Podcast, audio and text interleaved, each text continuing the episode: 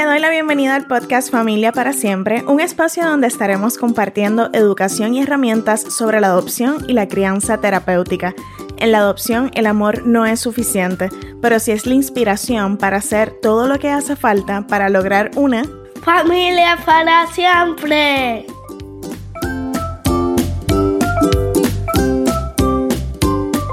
Lo prometido es deuda y hoy por fin tenemos el quinto episodio de Familia para Siempre podcast. Hoy vamos a estar hablando de validación emocional y este tema eh, decidí no hablarlo sola. Invité a Javi. Javi, bienvenido a Familia para Siempre nuevamente. Gracias, gracias. Aquí siempre a la orden. Tengo que compartir con ustedes que muchas personas me escribieron que les encantó nuestro episodio que hicimos junto al episodio número 3, donde hablábamos de crianza terapéutica y hay personas que me escribieron, incluso me decían cosas como que, ay, yo me imaginé que estaba así sentada con ustedes conversando. Ese fue como un poco, otras personas me dijeron como que les encantó el flow de la conversación, otras personas hicieron referencia a nuestra química, así que en fin, a muchas personas les gustó la dinámica de la conversación y para este tema de validación emocional, pensé que era como interesante que pudieran tener la mirada de, de ambos. Así que, ¿estás listo? Claro. Muy bien, perfecto. Bueno, pues el tema de validación emocional es uno de esos temas que para mí pueden parecer muy simples, pero son bastante complejos y yo los miro desde el lente cultural. Eh, y una de las razones, ¿verdad?, por las que quise invitar a Javi es porque parte de lo que hemos visto en nuestra práctica de psicología, no necesariamente vinculado al tema de adopción, es que aún personas adultas se les dificulta mucho lo que es la validación emocional y dentro de nuestro rol como mamá y papá por adopción, entendemos que es como súper importante. Digo, yo creo que aplicaría a cualquier tipo de crianza, pero estamos llamados y llamadas en este podcast a hablar ¿verdad? de la adopción. Así que por eso quería hablar sobre validación emocional. Cuéntame, Javi, ¿qué, ¿qué, tú piensas que es validación emocional? Empecemos por ti. Gracias por el recibimiento. Yo creo que validación, validación emocional es reconocer las emociones que está experimentando la otra persona, más allá de cancelarlas o negarlas. Y la validación emocional tiene su importancia desde lo que es la empatía, la comprensión empática, ¿verdad? Comprender lo que está pasando la otra persona, más allá de validar la conducta. Lo que estamos haciendo es validando una emoción. El que yo haya golpeado una pared, pues me puedes validar, oye, parece que tienes coraje, pero eso no significa que me estás diciendo, oye, qué bueno que le diste a la pared. Son dos aspectos completamente diferentes.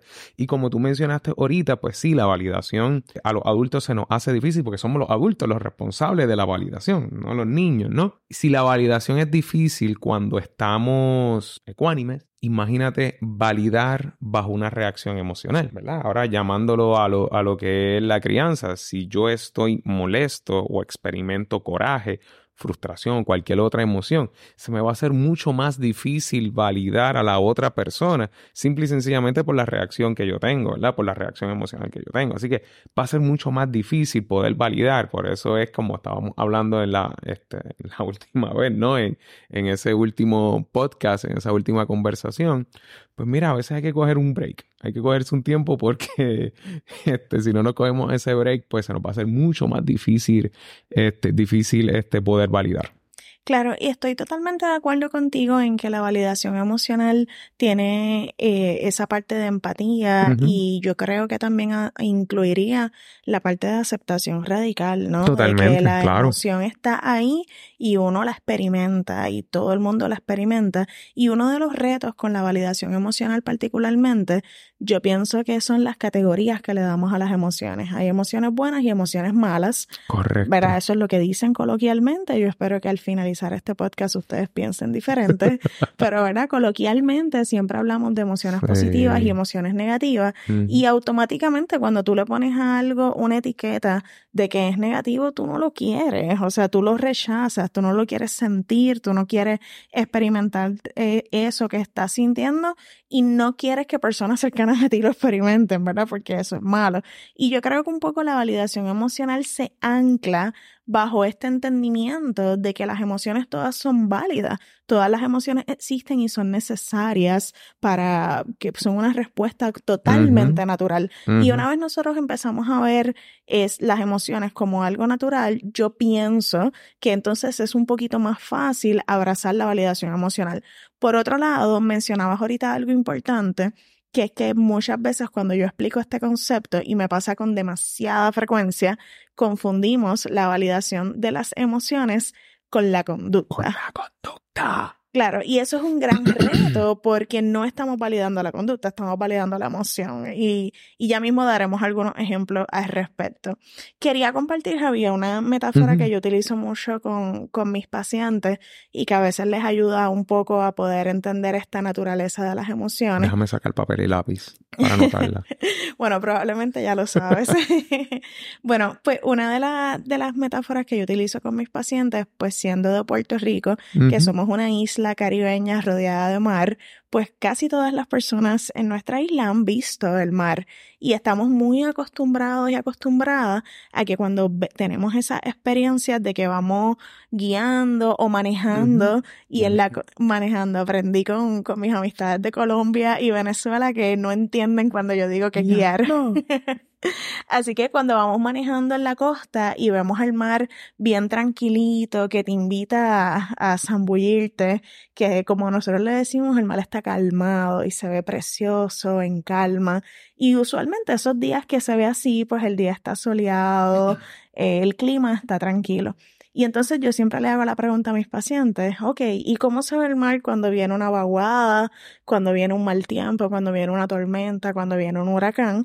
Y los mismos pacientes me explican cómo el mar se altera y hay oleajes y se ensucia y hasta a veces tarda en volver a estar en ese modo de calma. Y a mí me gusta esa metáfora porque para nosotros, siendo de una isla, se nos hace bien fácil relacionarnos con el mar y cómo entonces podemos ver que al igual que el mar que reacciona a lo que pasa en el ambiente, pues son nuestras emociones nuestras emociones reaccionan a lo que está en el ambiente. Así que si hay situaciones incómodas, estresantes, detonantes y etcétera, etcétera, pues obviamente van a surgir diferentes emociones. Y otra cosa que he visto es que usualmente notamos las emociones solamente cuando tienen volumen bien alto. Pero piensa cómo, cuáles han sido todas las emociones que tú has sentido en el día de hoy, Javi. Wow, hacemos la lista.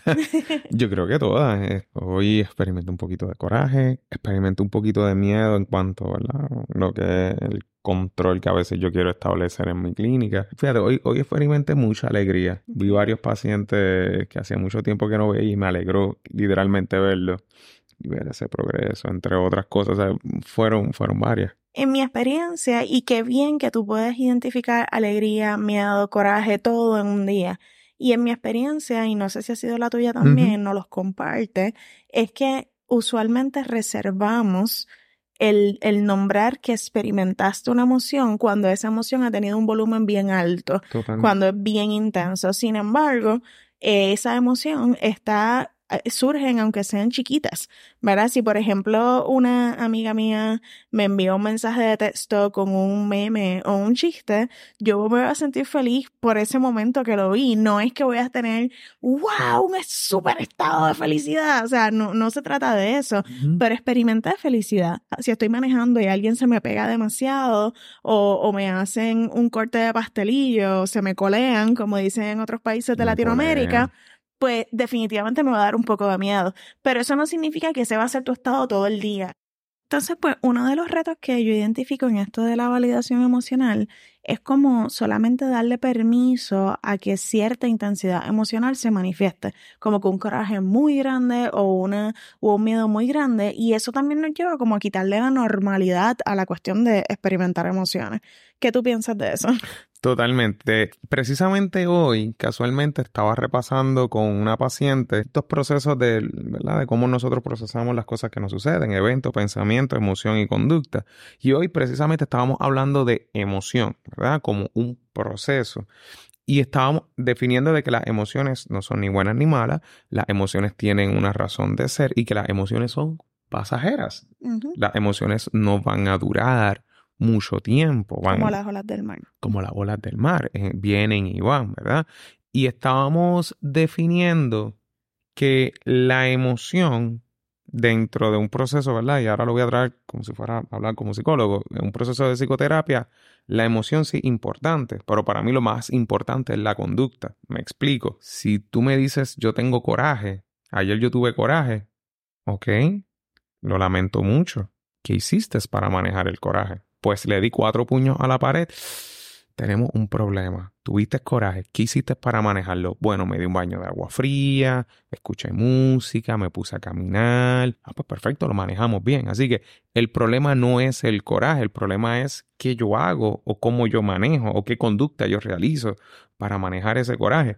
Y una de las reflexiones que estábamos teniendo es que socialmente y basado, en este modelo capitalista, entre otras cosas, la única emoción permitida es la alegría o la felicidad. A los hombres se les permite el coraje desde una perspectiva feminista. Totalmente. Tienes toda la razón, ¿verdad?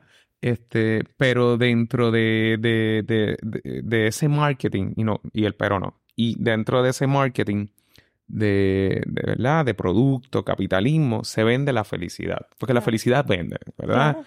Tú no vas a ver una persona llorando vendiéndote una Coca-Cola. Tú vas a ver una persona sonriendo. Tú no vas a ver una persona triste en la playa consumiendo algún tipo de bebida alcohólica. Tú la vas a ver sonriendo, ¿verdad? Porque la felicidad es la única emoción que es normal, como que es importante. Es esperada, es Es celebrada. esperada, es celebrada. Incluso hay personas, y no sé si tú has tenido pacientes Ujú. así en terapia, hay personas que viven buscando ese estado de felicidad eterno. Eso mismo era lo que yo estaba hablando con la... Me, me robaste el tiro y me encanta. Eso precisamente, como en muchas ocasiones podemos, me incluyo, pasar nuestra vida buscando felicidad y buscamos objetos que nos brinden felicidad. Yo sería feliz si tengo el último iPhone que salió. Ah, Lo tengo, ok, qué bueno. ¿Cuánto dura esa felicidad?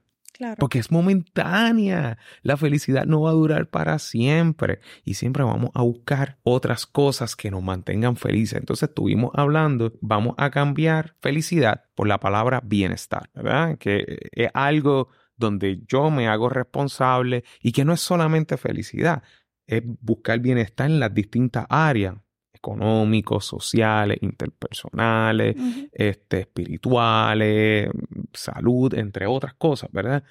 Ese sentido de bienestar. Estábamos trabajando todo lo que eran las emociones, hablar de emociones, que las emociones son permitidas, que toda emoción tiene una función, porque alegría, alegría, alegría. Pues mira, lamentablemente muchas personas que comienzan el uso de sustancias lo hacen a través de una emoción de alegría o felicidad. Por ejemplo, la cocaína se conoce como el party drug, o sea, el- el- Correcto. la droga del party, porque te mantiene high para poder seguir Correcto. pariciando. Entonces, ¿qué, qué sucede? Y vamos a poner, ¿verdad? El alcohol. Estoy en la playa, estoy con mis amigos, vamos a consumir alcohol, pero voy a consumir un poquito más de alcohol porque estoy muy contento. Por tanto, cuando tomamos decisiones bajo emociones, metemos la pata. Así que seguimos consumiendo alcohol, seguimos consumiendo alcohol. Diantre, ya estoy alcoholizado, necesito algo porque si no, pues, ¿dónde? Ahí está, cocaína, utilizo, me vuelve a elevar. ¿verdad? Y me quita un poco ese, ese malestar causado por el alcoholismo y puedo, y puedo seguir experimentando esa felicidad. ¿Me sigue? O sea que no necesariamente la felicidad es del todo positivo, como tampoco el coraje es del todo positivo. Y eso fue una reflexión que tuvo este, una, una paciente, donde me menciona que tuvo que experimentar coraje para que se dieran unas cosas relacionadas al cuidado de un familiar. Si ella no experimenta coraje, si ella no este, asume ese, esa valentía que puede ser provocada también por el coraje, posiblemente X familiar no recibía X tratamiento. Claro. Y, y ahorita mencionaba, ¿verdad? Que desde tu perspectiva, más importante que la emoción es la conducta. Y aunque estoy de acuerdo porque la conducta es lo que vemos, realmente no es posible manejar la conducta si no hay un reconocimiento y aceptación de la emoción. Totalmente. Entonces volvemos al tema, ¿verdad? Hacemos como un, sí, como un giro y volvemos al tema de la importancia entonces de validar las emociones y por qué es tan difícil. Es difícil validar las emociones Primero, por lo que estábamos hablando de que socialmente nos enseñan en que hay emociones buenas y emociones malas y obviamente vamos a tener un rechazo. Y segundo, por lo menos en nuestro contexto como personas puertorriqueñas, yo por lo menos, y Javi, sé que sí porque lo hemos hablado fuera de micrófono, el impacto tan grande de una sociedad totalmente invalidante. Vamos a partir de la premisa de que la emoción, la única persona que puede identificar si la siente o no la siente, es la persona que lo está experimentando. Y somos expertos y expertas en decirle a las personas, no es para tanto, no es un motivo para llorar. Ah, yo siempre uso este ejemplo que quizás cuando tú eres adolescente y acabas de romper con tu primer novio o novia, así, lo primero que te dice un adulto cerca de ti es, ay nada, tranquilo, que más adelante vive gente. Más adelante vive gente. y tú así con el corazón roto, mi primer, mi primer corazón roto, y me estás diciendo que más adelante vive gente. O sea, ¿qué, qué comentario tan invalidante. más adelante vive gente, ¿y cómo es que dicen? Serán mejores vecinos. Y serán mejores vecinos, y toda la cuestión es como que, qué bueno, pero es que esta persona era la importante, no esa gente, porque esa gente no la conozco, esta es la persona que yo conocía. Y en el momento presente lo que se está experimentando es eso. Entonces, estos son ejemplos coloquiales de cómo normalizamos la invalidación de las emociones. Entonces tenemos un grupo de personas que no saben manejar sus propias emociones y tampoco saben manejar las emociones de las otras personas cuando a su alrededor y por eso tienden a tener estos comentarios que son invalidantes. Correcto. Y si se me hace a mí difícil manejar la emoción, en muchas ocasiones dependemos de otra persona para que maneje nuestras emociones. Por ejemplo, en una ocasión, este, hace ya varios años, cuando falleció un tío, este, yo recuerdo muy bien esta escena. Tenía a X familiar llorando, estaba llorando, desconsolado, este, muy triste, lógicamente, y pues estaba pasando, ¿verdad? Su proceso y toda la cuestión. Y una persona le dice, no llores, levántate, sé fuerte. Oye, acabo de perder una persona importante. Y no tan solo eso, viene otra persona de atrás y le dice, no llores, porque tú eres mi fortaleza. Ah, diantre. Bueno, pues, si tú, y esto me acuerdo, esto se lo dije a, una de mis a dos pacientes, si tú quieres aguantar las ganas de llorar para mantenerte fuerte, tienes, no te puede molestar y tienes que darle la bienvenida a las enfermedades de salud crónica. Tienes que darle la bienvenida, o sea, tienes, tienes que llevarte bien o sea, no, no necesariamente puede ser, esto va a sonar bien invalidante, lo voy a decir, no puede molestar asistir a médicos constantemente, entre otras cosas, porque es que el cuerpo va, va, eh, va a botarlo, va, va, va a sentir. O sea, llorar es la forma natural que tiene el cuerpo de botar el estrés. Entonces, si yo prohíbo a mi cuerpo esa oportunidad de liberar ese estrés, wow. Claro. Todo se acumula y vamos a tener distintos problemas cardíacos, diabéticos, entre otras cosas. O sea, es bien complejo y no hay nada maravilloso. Llorar no es cómodo, no estoy diciendo que sea algo cómodo. Es difícil, es complejo y es doloroso porque no es cómodo, lógicamente. Pero cuando uno termina de llorar es como un como que, como que soltaste algo. Como que coges un poquito de aire, como que tú sientes que tus pulmones se expandieron y...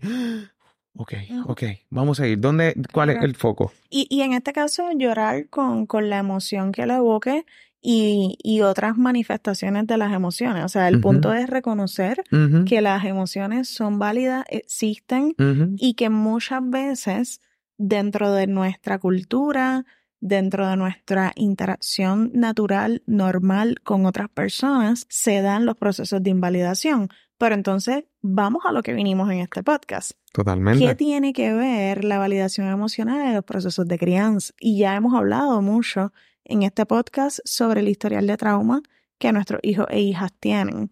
Así que vamos a partir de la premisa que hay información que tú nunca vas a tener como mamá o como papá, tú nunca vas a tener esa información. Así que si de manera natural tú no le puedes decir a alguien que no te puedes sentir de esa forma porque la única persona que lo está experimentando es esa persona, mucho menos con tu hijo o hija adoptiva que tú ni siquiera sabes su historia por completo. O sea, quizás puedes tener alguna, alguna información, pero no vas a tener toda la historia.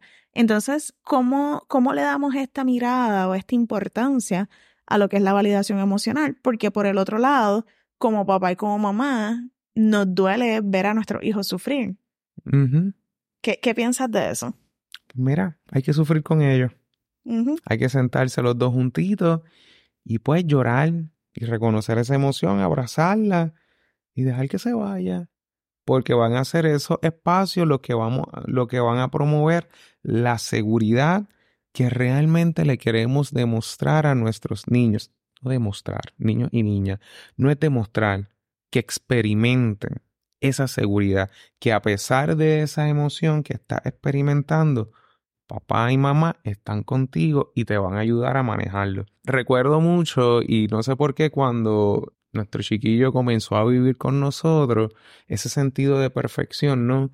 Y, y no tanto de perfección, sino que cuando pensaba que no lo estaba haciendo bien, pues lógicamente ahí era que venía su crisis. Pero me quiero concentrar después de las crisis el sentido de culpa y de miedo que experimentaba nuestro niño. Era, un, era un, una emoción bien intensa que si yo me dejaba llevar por lo que yo había experimentado anteriormente, coraje, miedo, y todavía tengo eso presente, pero mi chico está desplegado llorando, ¿verdad? Sí, que pasó de la rabia al llanto. Al llanto terrible.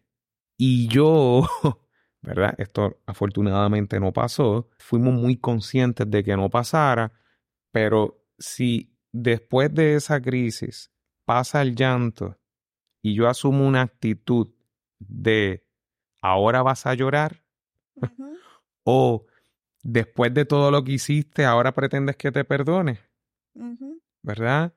O no te atrevas a llorar. Oye, el daño que yo le voy a hacer a mi niño es terrible. Claro. O por ejemplo, em, en muchas ocasiones los niños y niñas que viven con este historial de trauma pueden tener reacciones emocionales de forma inconsciente, ¿verdad? Nosotros como personas adultas podemos decir como, diantre, escuché esa canción que me recordó a fulano de tal, o a Mengana, un familiar o alguien que ya no está, me sentí triste. Y tenemos esa organización mental para poder decir, escuché la canción que me recordó tal cosa que me provocó esta emoción. Estos chicos y chicas no necesariamente van a tener a nivel de conciencia ese, ese proceso de poder identificar de dónde viene la emoción y entonces lo que vemos es precisamente una reacción emocional que a veces ni entendemos de dónde viene, pero el poder entender que esa emoción sí existe y sí es válida, y eso es como que, ah, ¿cómo te sientes? ¿Te sientes triste? Como que, ay, lo siento mucho que te sientas triste, ¿de qué quieres hablar? ¿Verdad? Como que abrir esa puerta, abrir esa ventana y entonces de ahí empezar a, a, experimentar manejarlo. Pero comentarios como por ejemplo, ay, pero porque tú estás triste, tú estás haciendo un show o no hay razón, ¿verdad? Ay, yo escuché de una persona, este, una persona cercana, que dice, pero por, le dice al nene, ¿por qué tú estás así si tú tienes una familia que te ama y te quiere? Yo comprendo, ¿verdad? Porque, o sea, también Yo dentro... No estaba en ese momento, ¿verdad? No sé, no sé. Probablemente no estaba. Pero... Difícil. Yo comprendo porque esto, esto es lo que es la adopción puede ser muy novedoso para muchas personas. Novedoso en el sentido de que no es algo que se ve frecuentemente y que quizás la referencia de adopción que muchas personas pueden tener es a través de películas o, telenovelas. Entonces, ¿cómo se muestra la adopción en, en películas y telenovelas? Eso está bien chévere hablarlo eventualmente. Este, se muestra donde el niño o la niña adoptada tiene que ser agradecido. Es agradecido. Gracias. Yo voy a ser un niño bueno, voy a ser una niña buena, ¿verdad? Y cómo eso, como es el único referente que tenemos, puede crearnos una expectativa de cómo se supone que se comporte un niño dentro de un proceso de adopción y de ajuste a una nueva familia. Y cuando esas cosas no compaginan, pues pueden suceder esos comentarios. Así que es parte de nuestro, de nuestro trabajo como papás y mamás, educar a otras personas sobre, oye, esto no es como la novela Luz Clarita. Había una novela de Luz Clarita que había... Sí, pero no me acuerdo si tenía que ver con adopción. Yo no me acuerdo, pero estoy pensando en, en novelas así, donde de alguna manera u otra, pues, oye, tenía que ser agradecido. Y, yo creo que eso es un tema importante y qué bueno que traes el ejemplo porque yo pienso que el esperar que un niño o niña experimenten gratitud por haber sido adoptado o adoptada es un acto de invalidación a su propia historia, a sus vivencias y a las cosas. O sea, ningún niño o niña pidió que le pidió estar en el sistema, pidió vivir todas las cosas que vivieron. Entonces, para los papás y mamás que nos estén escuchando, wow, ¿y cómo manejo eso? No sé cómo lo manejaste en ese momento, eh, pero algo que yo he trabajado con mis pacientes y las familias que acompaño en este proceso de ser mamá y papá por adopción, una de las cosas que yo le digo es que si van a corregir, lo hagan al frente del niño. Es bien importante que el niño pueda escuchar a su papá o su mamá, o sea, la persona que en este momento está encargada para poder reivindicar ese pequeño daño que a lo mejor una persona hizo con sus palabras, que vamos, a lo mejor no fue intencional, pero a veces como personas adultas, pues se lo decimos a la persona aparte, calladito, no, y es bien importante corregirlo al frente, como por ejemplo, si alguien le dice a mi hijo, no, que tienes que estar agradecido porque tu mamá tienes tremenda mamá, o qué suerte tú, yo automáticamente miro a la persona y le digo, mi hijo no me tiene que dar las gracias, ¿verdad? Y se lo digo a la persona, a lo mejor la persona se pasme, pero yo creo que es demasiado importante y demasiado empoderador que el niño o niña pueda escuchar de parte de nosotros y nosotras esa reafirmación y, poder cambiar entonces esa, ese quizás mini inception que, que esa persona pudo haber dicho con, con sus palabras. Totalmente. Y que funciona como una validación más que emocional, una validación de que esta persona o esta familia realmente se está tomando en serio el brindarme la seguridad. Claro. Nuestro hijo en muchas ocasiones solito, siempre pasa por alguna razón en el carro y él muchas veces nos ha dado gracias, como que, ay papá, mamá, te doy las gracias. Yo no sé de dónde él saca eso. Yo tampoco. Y siempre le decimos lo mismo, no nos tienes que dar las gracias. No nos tienes que dar las gracias. nuestra responsabilidad como papá y mamá de cuidarte. Sí, eso sí, ha pasado en muchísimas ocasiones y yo, parte de las cosas que yo también le digo, al contrario, yo te tengo que dar las gracias a ti porque tú fuiste quien nos escogiste. Tú nos escogiste como familia porque, ¿verdad? Dentro del hogar donde eh, hicimos el proceso de, adopción y nos acompañaron en este proceso, pues se toma en cuenta muy grandemente la voz del niño. ¿verdad? Se le pregunta al niño cómo, cómo te sentiste, estás de acuerdo, te gustaría, no te gustaría, dándole ese sentido de empowerment, de poder escoger. ¿verdad? Muchas cosas mi niño no pudo escoger y que de alguna manera u otra le hayan preguntado ¿te parece esta familia? Ah, me estás dando a escoger. Quiere decir que yo puedo decir que sí o que no. Y no me van a obligar a relacionarme con esta persona. Oye, entonces cuando yo le digo, yo te tengo que dar las gracias a ti, porque tú fuiste quien me escogiste. Tú pudiste haber dicho no quiero y se acababa. Pero tú me escogiste a mí, así que yo soy el que te tengo que dar las gracias. Y tú lo ves a él, al ratito empieza como que, quiere decir que yo te escogí, ¿verdad, papá y mamá? Sí, papá, tú me escogiste. Ok. Sí, entonces, volviendo a ver al tema de validación emocional, verá, y voy a dar un poquito para atrás. El episodio pasado estuvimos hablando de TBRI y como TBRI fue magia para nosotros porque nos proveyó las herramientas para poder manejar de forma efectiva las conductas retantes, pero vinculando, conectando y fomentando ese apego que necesitábamos reparar infinitamente con, con nuestro niño, ¿verdad? Y que estaba provocando esas reacciones emocionales. Entonces yo quise hacer este episodio de validación emocional porque no solamente es la estrategia de que utilicemos, que las vamos a estar discutiendo en los próximos episodios, algunas de las estrategias de TBRI, pero sí yo creo que la base de todo en nosotros como personas adultas es precisamente darnos la oportunidad de reconocer y validar la emoción. Entonces, si no validamos la emoción, jamás vamos a lograr un proceso en que ese niño o niña pueda regular sus emociones y luego las pueda manejar.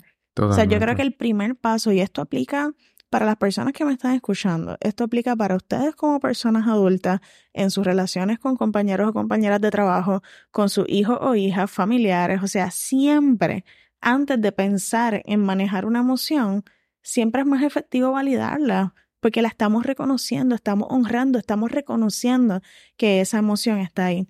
Entonces, al principio del episodio, Javi, estuvimos hablando un poquito de esa diferencia entre validar la conducta y validar la emoción. Y yo siempre uso un ejemplo un poco drástico con, con mis pacientes. Y es que yo les explico, vamos a imaginarnos que esta persona lleva dos, tres, cuatro meses trabajando en terapia conmigo y de repente llega a terapia y me dice me intenté matar. En ese momento, validar la conducta sería, ay, qué bueno que intentaste matarte. Pero eso no es lo que yo quiero hacer. No. ¿Verdad? Yo no quiero que ningún paciente mío esté muerto o muerta. Pero validar la emoción no tiene nada que ver con la acción. Es poder conectar con esa persona y dejarle saber, wow, no me imagino el dolor tan grande y la desesperanza que tú tuviste que haber tenido en ese momento para pensar que matarte era tu única alternativa. Entonces eso es validación. Yo estoy validando el cómo esa persona se sintió y no lo que hizo. Entonces, ese ejemplo a mí me ayuda a conectar con mis pacientes, primero porque nadie está acostumbrado a hablar de, de esto de manera tan directa y me abren los ojos súper grandes. Y segundo, porque yo creo que es más que obvio que ningún profesional, es más, no tienes que ser ni siquiera profesional de la salud mental, nadie quiere que otra persona se haga daño, pero es importante validar. Entonces, algo que yo he aprendido también como psicóloga, y eh, con mis pacientes lo veo todo el tiempo, lo veo también con mi hijo, es que si no validamos la emoción, lo que hacemos es levantar la defensividad. O sea, la persona automáticamente es como que tú no me entiendes, pap, me cierro. O sea, si, tú no eres capaz de entenderme, me, me, cierro. Y hay veces que queremos entender a la persona desde nuestra propia realidad y no es posible porque nuestra realidad no es la misma que la de la otra persona y por eso nunca vamos a tener la misma expresión emocional. Por eso la validación emocional requiere salir de nuestra zona cómoda e imaginar o tratar de conectar desde la realidad de la persona, aunque para ti no haga lógica. Vamos en el ejemplo que les di de esta persona que haya intentado quitarse la vida. A lo mejor esa persona hizo eso, no sé, porque no le salió una tarea o, se dejó de alguna pareja. Para mí a lo mejor yo digo, Dios mío, eso es totalmente estúpido, ¿quién haría eso? Pero esa es mi realidad. A lo mejor para esa persona en ese momento la emoción fue demasiado grande y por eso fue que llegó a experimentar y entonces la consecuencia es la conducta. Entonces yo creo que es este arte, la validación es este arte de poder separar la conducta de la emoción para poder tener una aceptación total y radical de la emoción antes de entonces empezar a evaluar y manejar la conducta. Correcto. Yo creo que con eso que acabas de mencionar, todo eso, yo creo que es bien poco lo que yo puedo seguir mencionando, ¿verdad? En el buen sentido. Como a su vez, no es solamente validar la emoción de la otra persona, es como también nosotros reconocer cuáles son nuestras emociones, que yo estoy experimentando en este momento trabajando con un niño o niña que me está gritando o que está tirando sus cosas, Pues eso pues lógicamente nos va a dar coraje. Pues mira, es válido. Es válido que cualquier persona que, que esté en una situación donde hay tensión, donde están tirando, rompiendo, gritando, vamos a experimentar coraje, vamos a experimentar tristeza. Y como muchas personas, el, el, el nada más pensar que tengo coraje puede provocar emociones de culpa eh, este, eventualmente. Y la culpa es una de esas emociones que son bien intensas, ¿no? Por tanto, valido todo lo que traes y también mirar qué yo estoy experimentando, qué yo estoy haciendo, porque se me va a hacer bien difícil validarle una emoción a una persona si yo no valido la mía. Claro, si no tenemos la capacidad de poder conectar con nuestras propias emociones, no vamos a poder ser capaces de poder validar las otras emociones. O sea, vamos a estar reflejando ese mismo rechazo que tenemos hacia nuestras propias emociones. Yo he tenido pacientes que no, porque es que me sentí triste y cuando me cuentan lo que pasó, bueno, pero es que es obvio que te sientes triste. o sea, no, Oye, pero ¿qué, ¿qué te esperaba? es, normal, o sea, no, no, no esperemos que si tu esposa se está muriendo en el hospital, tú estés haciendo un party porque estás súper feliz. Es normal que estés triste, es normal que estés experimentando ansiedad. Ahora, ¿cómo lo vamos a manejar? Son otros 20 pesos. Pero acá, ¿verdad? el, el, llamado, y yo creo que eso es bien importante, y yo creo que une muy bien con un tema que me apasiona. Las personas que todavía no me siguen en la página de, de RA Irma Torres, pues yo trabajo allá mucho el tema del autocuidado. Entonces, lo que Javi acaba de expresar, de poder nosotros poder validar nuestras propias emociones, yo creo que también que es un acto de autocuidado y todas estas cosas que hemos ido hablando desde el primer episodio no son posibles si nosotros no estamos bien. Yo creo que es demasiado importante el poder cuidarnos para ser nuestra mejor versión en cualquier cosa que deseemos ser, ya sea en nuestro trabajo, ya sea como papá, como mamá, que no hay manera de poder alcanzar ser tu mejor versión si tú no trabajas tu autocuidado, tu bienestar como parte del proceso. Sí, asumir, este, priorizar lo que es el bienestar y asumir esa responsabilidad. Es mi responsabilidad, mi bienestar, ¿verdad? Tenerlo bien presente de que me tengo que cuidar. Eso es muy, muy, muy poderoso. Y como en muchas ocasiones, a veces una sesión se va simple y sencillamente validando. Claro. Se fue validando. Sí, porque a veces los pacientes no tienen quien. No tiene quien validen. Entonces, es, común escuchar, es que yo no tengo con quién hablar de esto. ¿Cómo no tiene nadie? Sí, porque si lo hablo con mi mamá, mi mamá me critica. Si yo lo hablo con mi pareja, mi pareja me dice que eso no es nada. Entonces, ¿cómo esta persona comienza a recibir invalidaciones por todos lados y en el lugar donde no experimenta validación, pues es un proceso de psicoterapia. Y hago muchos ejemplos de adultos porque si a nosotros los adultos se nos hace difícil que nos invaliden, Imagínate para un niño. Claro. Imagínate para un niño. Que un niño está llorando y tú le digas, deja de llorar, no seas tonto. deja de llorar, no seas, no seas llorón. Y, o, ¿verdad? Y, este sería como que el pinnacle de, del desastre. Cuando comenzamos a utilizar este, referencias machistas sexistas eh, para, para desvalidar una emoción. Las niñas son las que lloran y toda esta cuestión. O sea, ahí sí que ponemos esto hacemos esto peor. Totalmente. Y, seguimos ahí raspando esa, esa, herida. Así que utilizo muchos ejemplos de adultos, pues si a nosotros los adultos nos molesta que nos digan, eso no es nada, chico o chica, es una tontería, por favor. Imagínate por un niño. Sí, y yo creo que la invitación, cerrando ya un poco este episodio, es que definitivamente las personas puedan validarse a sí mismas, porque a lo mejor nunca has tenido esa experiencia. Yo aprendí lo que era validación en mi doctorado. Yo creo que si tuviéramos desde escuela elemental un curso de validación emocional, seríamos una sociedad mucho más saludable. Lamentablemente no es lo que vivimos en nuestra isla.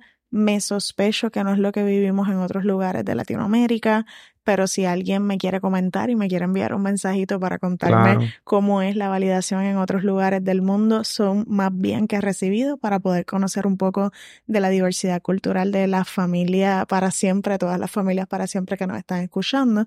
Sin embargo, yo creo que la invitación es esa, tratar de cambiar el paradigma de las emociones a que son normales, de que es normal experimentarlas, está bien experimentarlas, no son buenas ni son malas, son simplemente emociones que están ahí por una razón y que el validarlas va a ser el, la llave maestra para entonces empezar a manejarlas de forma efectiva. Que ya luego en los próximos episodios vamos a estar hablando de TBRI, donde entonces vamos a discutir diferentes estrategias para abordar el manejo emocional. Javi, ¿algo que quieras decir antes de despedirnos de esta, de esta comunidad? Tengo hambre. Muy bien. Bueno, pues me despido. Eh, como siempre, les doy las gracias a todas las personas que me escriben, que me envían mensajes. Realmente me emociona mucho conectar con cada uno de ustedes, poder conocer su historia y saber qué van pensando de estos episodios. Nuestros próximos episodios van a estar enfocados más en lo que son las técnicas de TBRI, pero también son bienvenidos sugerencias sobre temas que deseen que podamos abordar. Continuamos esta conversación en las redes sociales. Me encantaría recibir tu insumo, conocer tu historia y conectar contigo. Me puedes escribir por Instagram a través de mi cuenta personal, DRA Irma Torres, o a través de Familia para Siempre Podcast. Vas a encontrar los enlaces a estas cuentas en las notas del episodio. Si te gustó el contenido y no te quieres perder ninguno de los próximos, te invito a suscribirte a este podcast en tu plataforma favorita. De igual modo, lo puedes compartir con personas a quienes esta conversación entiendas que les puede venir bien. Ayúdame a llegar a más familias para siempre regalándome tu valoración de 5 estrellas. También recuerda que toda la información que aquí compartimos es con fines educativos y no representan ni sustituyen un proceso terapéutico. Tampoco son una recomendación clínica. Hasta la próxima.